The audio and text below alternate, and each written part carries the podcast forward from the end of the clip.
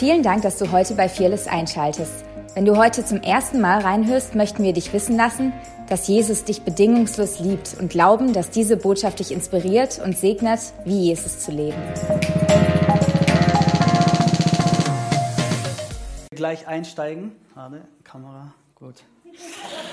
ähm, wie ermutigend waren die Zeugnisse.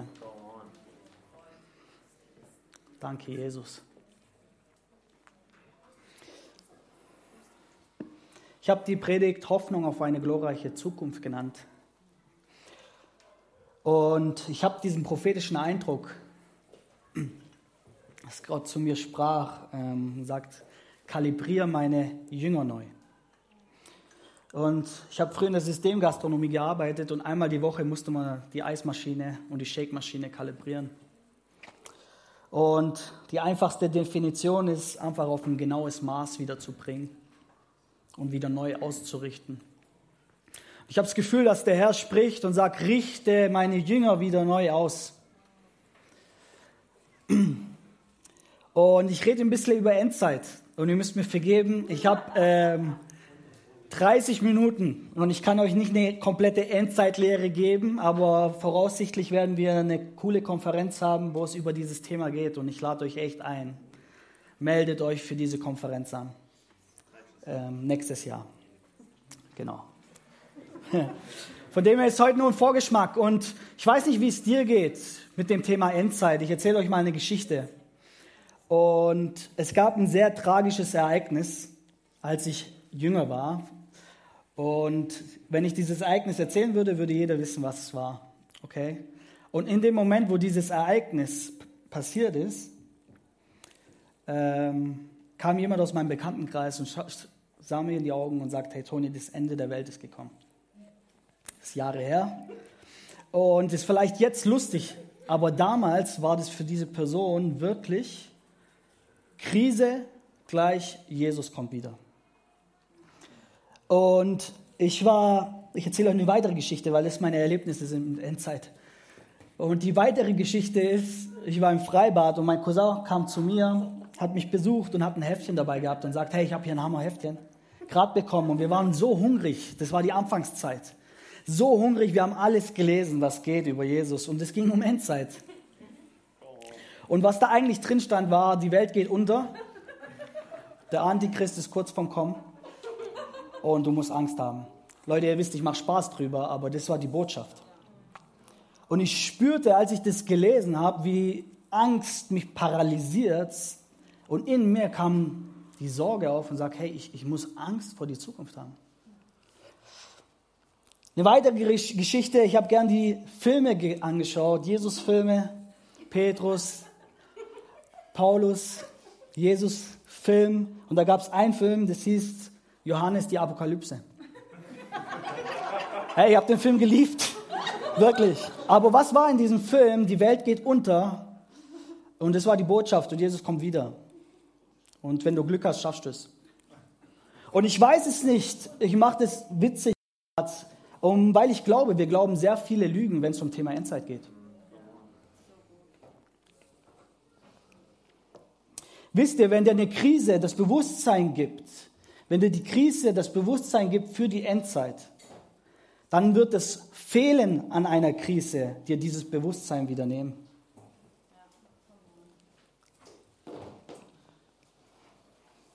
Apostelgeschichte 2, Vers 17 bis 18 sagt, und es wird geschehen in den letzten Tagen, spricht Gott, dass ich von meinem Geist ausgießen werde auf alles Fleisch, und eure Söhne und eure Töchter werden Weissagen.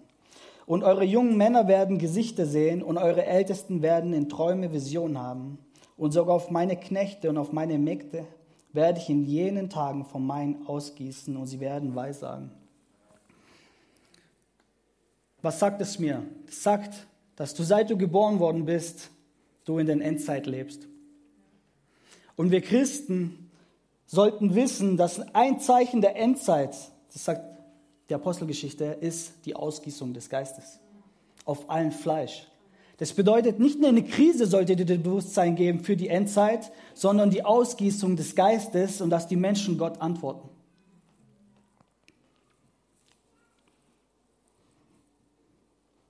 Und wieso ist es wichtig, einfach mal unsere Endzeittheologie zu hinterfragen? Weil das, was du über morgen glaubst, entscheidet, wie du dein Heute lebst.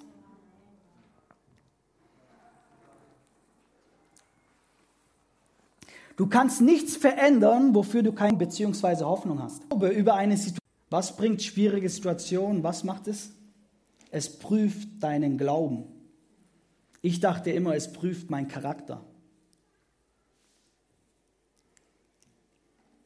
Schwierige Situation zeigt dir, was du wirklich glaubst. Wisst ihr, Gott weiß, was du wirklich glaubst. Oft wissen wir nicht, was wir wirklich glauben.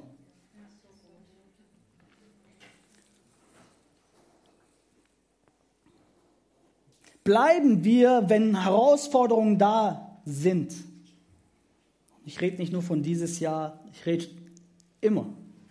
Wenn Herausforderungen da sind, wenn Umstände dein Glaube hinterfragt, bleiben wir unsere Kernwerten, unserer Überzeugung treu oder werfen sie über Bord? Und ihr wisst nicht, mit wie vielen Verschwörungstheorien ich konfrontiert worden bin, wahrscheinlich jeder hier.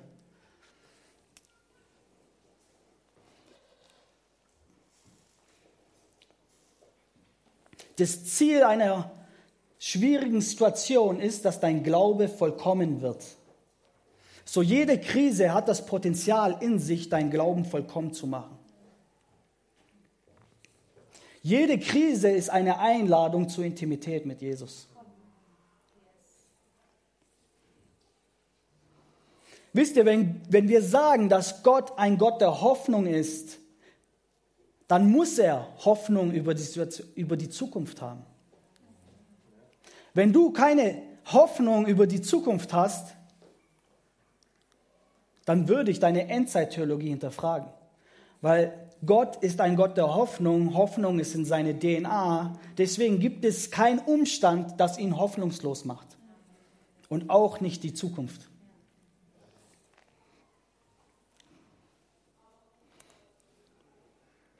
Wir sagen immer, dass Hoffnungslosigkeit ein Indikator ist, dass du eine Lüge glaubst. Also wenn du Hoffnungslosigkeit über einen Umstand empfindest, dann glaubst du einer Lüge, weil in ihm gibt es keine Hoffnungslosigkeit. Das Gleiche gilt für die Zukunft.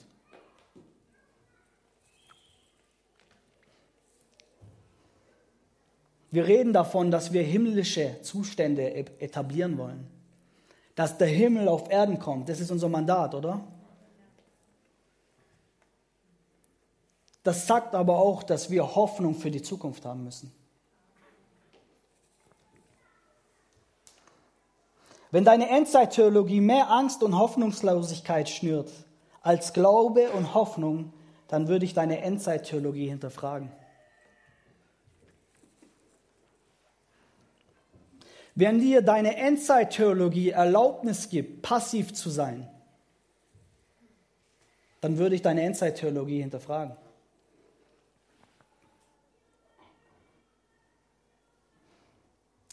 Wenn deine Endzeittheologie mehr Fokus auf den Feind legt und was er plant, anstelle von Gott und was er freisetzen möchte, dann würde ich deine Endzeittheologie hinterfragen.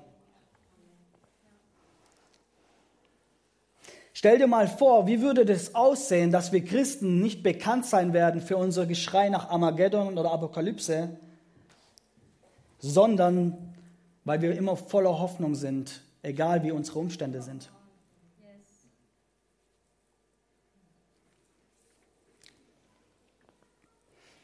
Sondern weil wir Glauben haben für jede Situation, dass Wiederherstellung möglich ist.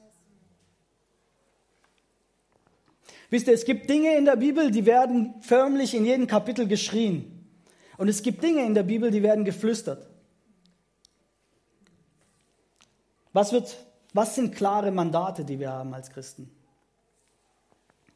Wir haben einen Auftrag der Wiederherstellung. Du siehst in Jesus sein Leben, dass überall, wo er ging, er Wiederherstellung brachte. Wir haben einen Auftrag, Menschen und Nationen zur Jünger machen. Wir haben einen Auftrag, das Ruinen, verlassene Ruinen wieder aufzustellen, wieder belebbar zu machen. Wir haben einen Auftrag, Licht zu sein, Wir sind auf eine Stadt auf einem Berg, das nicht versteckt werden kann. Es geht hier um die Person.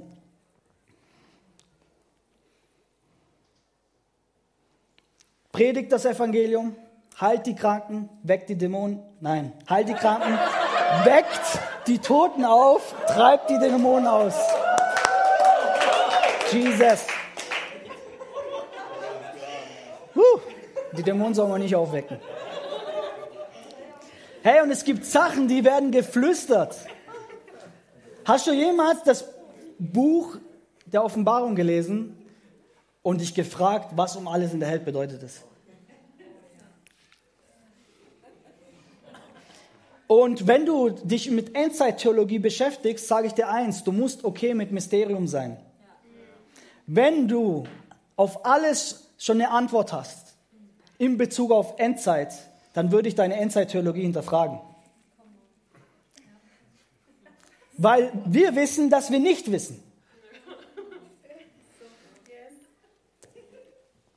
Hast dich mal beschäftigt? Du liest über ein tausendjähriges Reich, du, du liest davon, dass ein Drache in Ketten gebunden wird, du liest über komische Kreaturen, du redest vom Mal des Tieres und von äh, sieben Siegeln.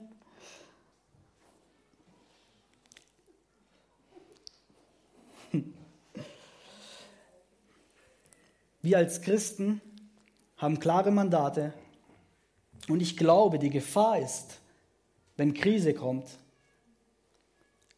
und wenn in Bezug auf Endzeit, wenn uns die Realität von Endzeit bewusster wird, dass wir die klaren Mandate, die uns Gott gegeben hat, eher vergessen und auf Sachen fokussiert sind, die in Mysterium bleiben, es sei denn, Gott tut sie dir offenbaren. Klare Mandate, klare Mandate Gottes haben triumphieren immer mehr oder haben immer mehr Gewicht anstelle von prophetisches, mystisches Auslegung, die eine Offenbarung benötigen.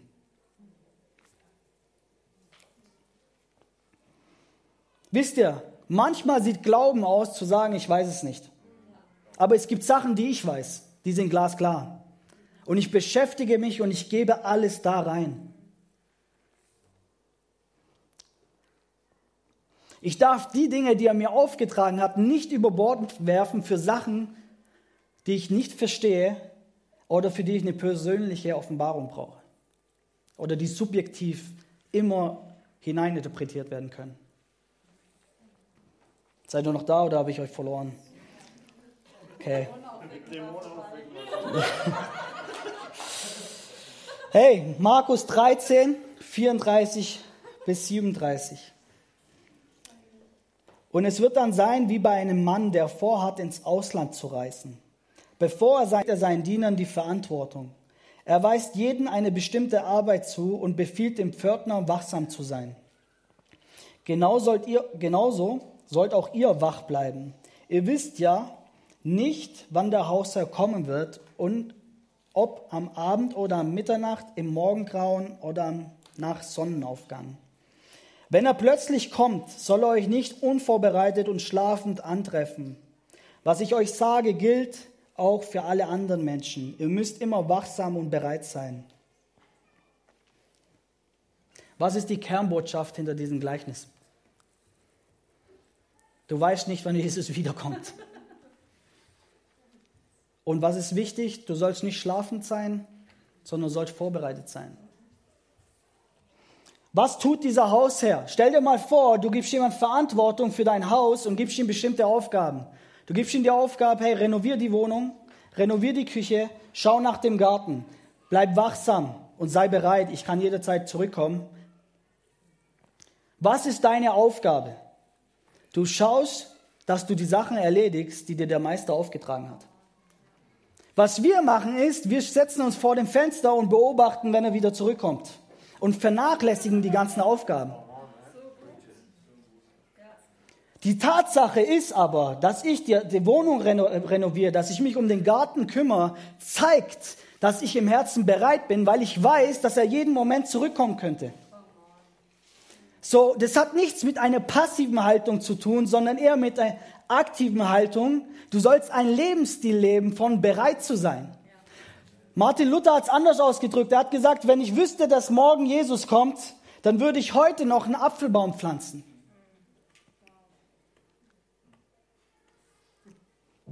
Wir sind manchmal so sehr damit beschäftigt, zu, rauszufinden, wann er kommen könnte, wobei er selber sagt, er weiß es nicht, nur der Vater weiß es. Und kann es sein, dass wir eine Rolle spielen, dass wir eine Rolle spielen, wann er zurückkommt?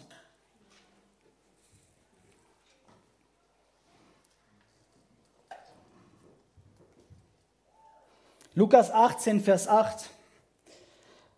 Hm. Doch wird wohl der Sohn des Menschen, wenn er kommt, den Glauben finden auf der Erde. Ich glaube nicht, dass es hier in diesem Zusammenhang geht um Glauben an Jesus. Der Sohn des Menschen kommt und er schaut auf was Spezifisches. Er schaut nach Glauben. Wir sollen die Menschen sein, die Glauben haben. Glauben für was? Glauben für Wiederherstellung. Glauben dass jede Situation keine hoffnungslose Situation ist, sondern dass jeden Moment der Himmel auf die Erde hereinbrechen kann. Glauben für ganze Städte, die errettet werden können an einem Tag.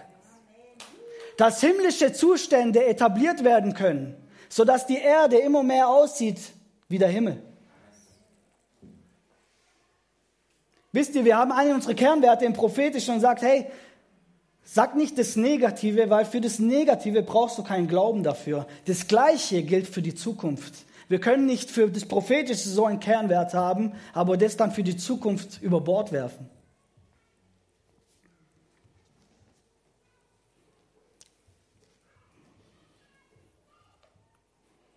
Wisst du, wenn du Glauben hast, dass die Welt immer schlechter und schlechter wird, dann wird jede negative Nachricht dir das bestätigen. Jede negative Nachricht wird es bestätigen, dass die Welt immer schlechter und schlechter wird.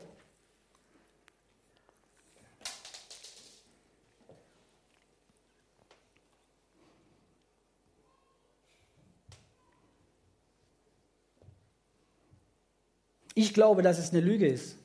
Warum glaube ich, dass es eine Lüge ist? Weil dieser Gedanke schnürt Hoffnungslosigkeit. Er lässt mich passiv werden, weil mein Leben hat keinen Einfluss.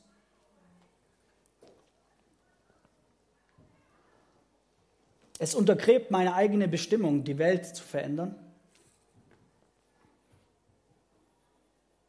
Und ich glaube, dass die Bibel uns in dem Bezug was völlig anderes sagt. Matthäus 11, Vers 12. Wir lesen ein bisschen ein paar Bibelstellen heute. Von der Zeit an, als Johannes der Täufer auftrat, bis zum heutigen Tag bricht sich das Himmelreich mit Gewalt Bahn und Menschen versuchen mit aller Gewalt es an sich zu reißen.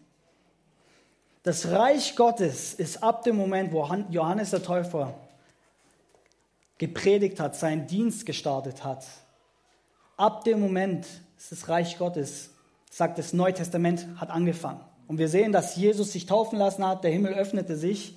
Und ab diesem Moment ist das Reich Gottes im Vormarsch. Was bedeutet es?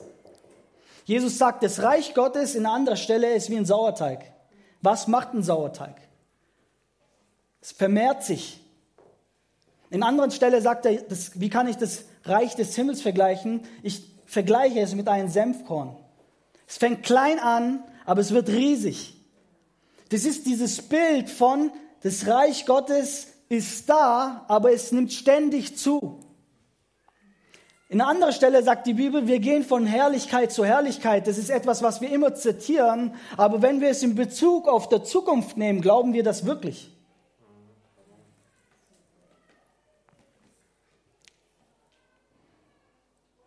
Im Reich Gottes gibt es kein Zurück. Deswegen müssen wir uns auch nicht an die Vergangenheit sehen. Wir glauben immer, dass die Vergangenheit glorreicher war. Die Bibel sagt was anderes, gibt es nur Upgrade. Deswegen glauben wir, dass unsere Kinder mehr erreichen werden, mehr mit Gott erleben, als wir das jemals können. Deswegen sagt Jesus, ihr werdet größere Werke tun.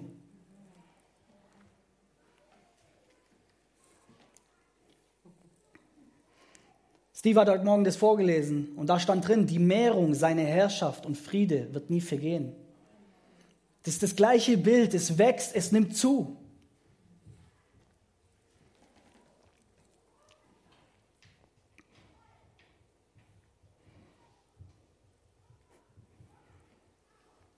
Wir beten von wie im Himmel, so auf Erden. Das ist ein apostolisches Mandat, wo ich glaube, dass unser Haus dafür steht. Aber ein apostolisches Mandat, das Wort Apostel, war nicht etwas, was Jesus erfunden hat, sondern es war etwas, was schon vor Jesus seine Zeit benutzt worden ist. 400 Jahre vorher schon.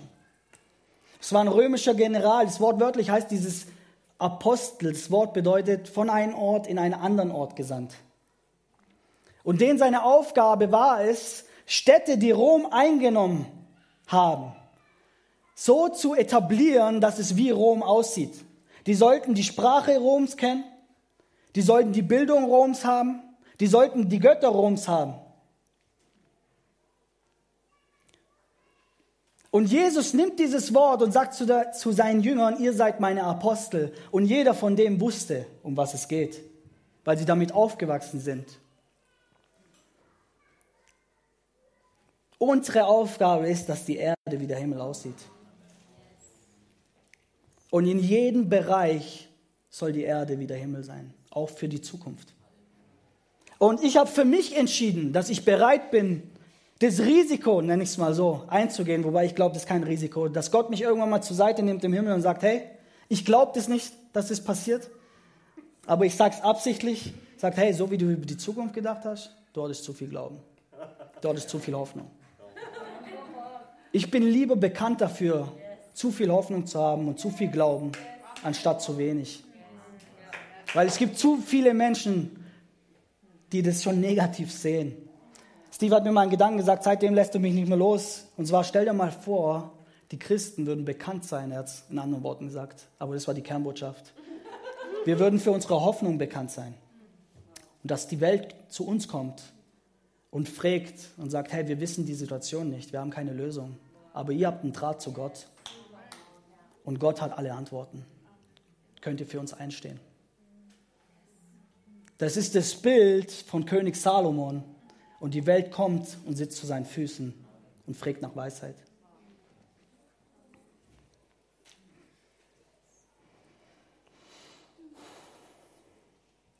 Seid ihr noch da?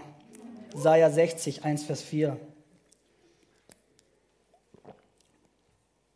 Mach dich auf, werde Licht denn dein Licht kommt und die Herrlichkeit des Herrn geht auf über dir. Denn siehe, Finsternis bedeckt das Erdreich und dunkel die Völker. Aber über dir geht auf der Herr und seine Herrlichkeit erscheint über dir. Und die Völker werden zu deinem Lichte ziehen und die Könige zum Glanz, der über dir aufgeht. Hebe deine Augen auf und sieh umher. Diese alle sind versammelt. Komm zu dir. Deine Söhne werden von ferne kommen und deine Töchter auf den Arm hergetragen werden. Was bedeutet es? Wir haben ein Mandat, aufzugehen, aufzustehen und Licht zu sein, weil das Licht Jesu über dir strahlt. Und kann es sein, wisst ihr, das ist auch wichtig, Finsternis und Licht können nicht koexistieren. Das bedeutet, im selben Raum kann es nicht Licht und Finsternis geben. Das sagt aber auch gleichzeitig, dass überall dort, wo Finsternis ist, es einen Mangel an Licht gibt. Und unsere Aufgabe ist es, das Licht anzumachen in jede Räume der Finsternis.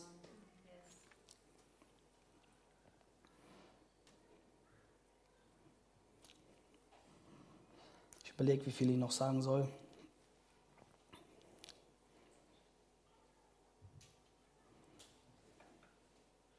Römer 8, 19, Vers 21.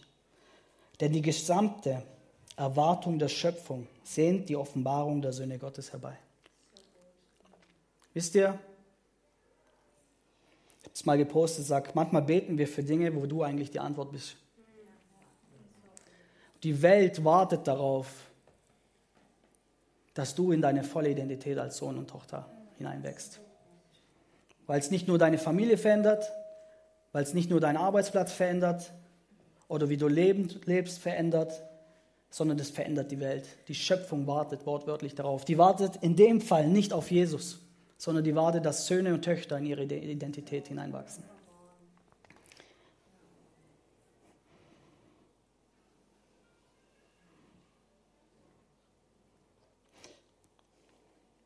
Und mir ist es wichtig, dass wir neu kalibriert werden in dem, was uns klar als Kirche offenbart worden ist. Damit sage ich nicht, hey, studiere nicht die Bibel, studiere nicht Offenbarung. Ich habe mich eine, äh, eine Zeit lang sehr intensiv auch damit beschäftigt. Okay, macht es. Es gehört mit zur Bibel. Ja, wichtig. Aber schmeiß nicht deine Sachen, die er offenbart hat, die glasklar in der Bibel sind, weg. Für Sachen, die du nicht verstehst. Oder werd passiv in dem. Und es gibt so viele Sachen. Ich will kurz noch zur Verschwörungstheorien zwei Sachen sagen. Einmal, sorry, es tut mir leid, ich mach's kurz. Der Feind hat immer Pläne gegen dich. Und wenn er könnte, würde dich jetzt schon ausschalten. Oft ist es aber so, dass eine Krise dir be bewusst werden lässt, dass was gegen dich ist. Die Bibel sagt, dass der Herr lacht über die Pläne seiner Feinde. So Freude setzt Durchbruch frei gegen die Pläne des Feinde, der Feinde. So dass er Sachen plant, sollte dich nicht in Aufruhr bringen. Uns ist es wichtig, dass wir wissen, was Gott plant und wie wir mit ihm zusammenarbeiten können, dass das freigesetzt wird. Ganz berühmtes Zitat von Bill Johnson ist, Jesus lebte nicht, warte, bevor ich sag, falsch sage, lebte nicht in die Reaktion auf den Teufel, er lebte in Erwiderung gegenüber dem Vater. Wisst ihr, und manchmal ist es einfacher, den Teufel für etwas verantwortlich zu machen, als selbst Verantwortung für eine Situation zu übernehmen. In meinen Worten, alles, was dir einen Grund gibt, deine Augen weg von Jesus zu nehmen, solltest du hinterfragen. Okay, ich bin durch.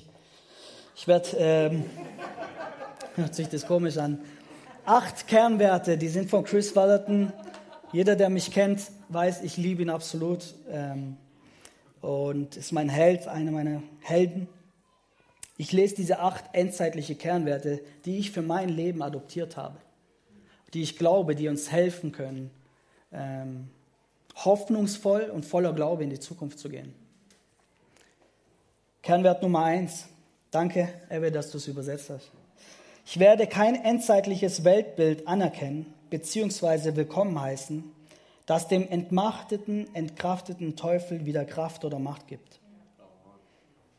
Nummer zwei.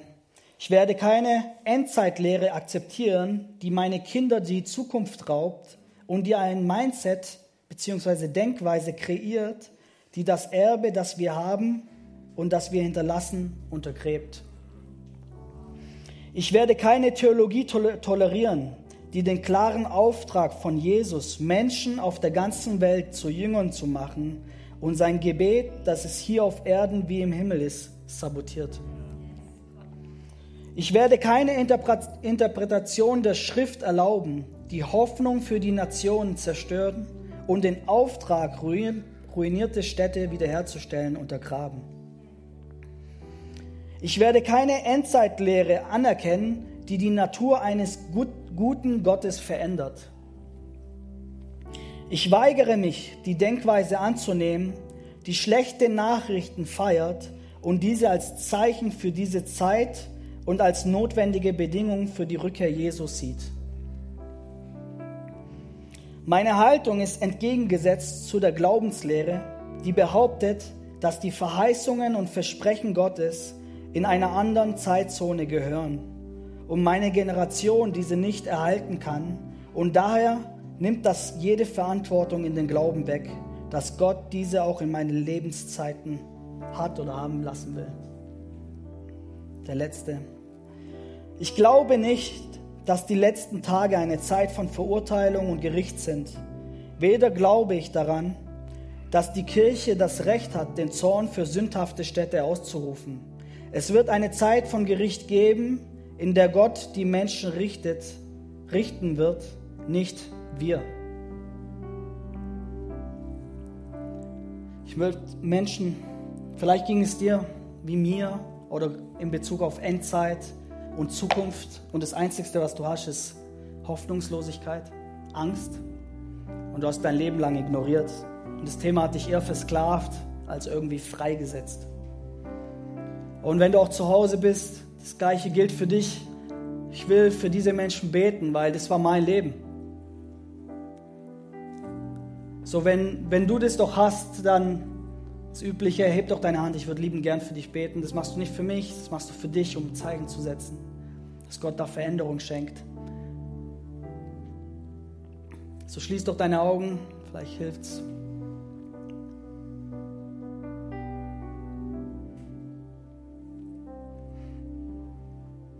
Jesus, ich bete,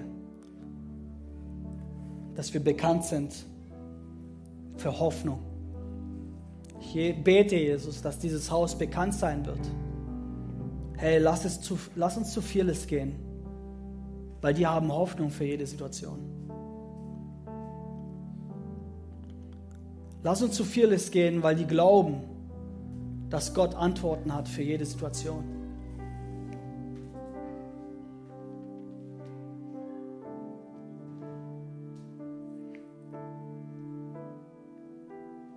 Ich will sagen, dass er gute Gedanken für dich und für deine Kinder hat. Er ist ein Gott der Generationen. Und so wie er heute mit dir schon ist, ist er schon mit deinem Sohn, Tochter, Enkel.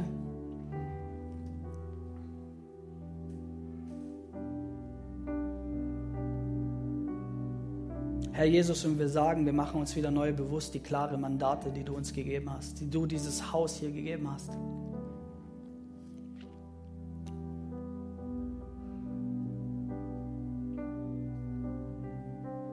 Jegliche Art von Angst, Hoffnungslosigkeit.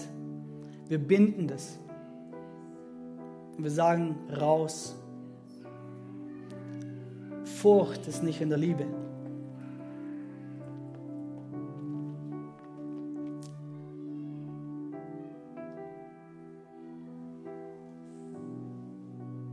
Jesus, lass uns bekannt sein für unseren Glauben.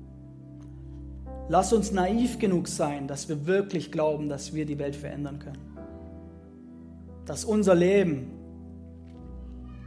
einen Impact haben kann, die die Welt verändern wird.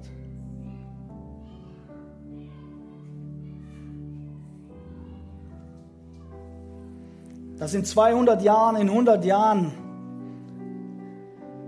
geschrieben steht in irgendwelche crazy Geschichtsbüchern, sagen die von Fearless waren verrückt, zu, verrückt genug zu glauben, dass Gott die Welt verändern kann, dass himmlische Zustände etabliert werden können, dass es eine krankheitsfreie Zone werden kann, dieses Haus oder die Stadt, die Region,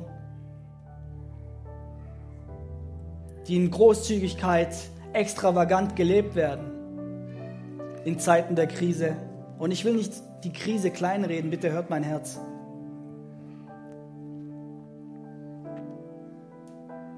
Das sage ich nicht. Aber ich will Gott groß reden. Amen. Danke. Danke fürs Reinhören. Wir glauben, dass der Heilige Geist durch seine Liebe, Kraft und Wahrheit Veränderung bringt und dich zurüstet, diese Begegnung in dein Umfeld hinauszutragen. Sei gesegnet.